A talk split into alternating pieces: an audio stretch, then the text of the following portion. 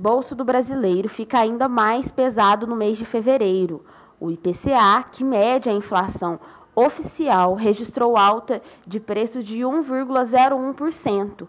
Essa é a maior taxa para o mês desde 2015. Com este resultado, o índice acumula taxa de inflação de 1,56% nos dois primeiros meses do ano. Em 12 meses, o acumulado chega a 10,54. Ainda, os mercados seguem atentos à evolução das negociações com a Rússia.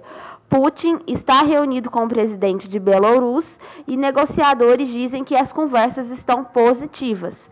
No cenário corporativo, destaque para os resultados da Arezo, CIA, Grupo Mateus e Vivio. Este foi o nosso resumo. Te desejamos um bom almoço e até a próxima semana.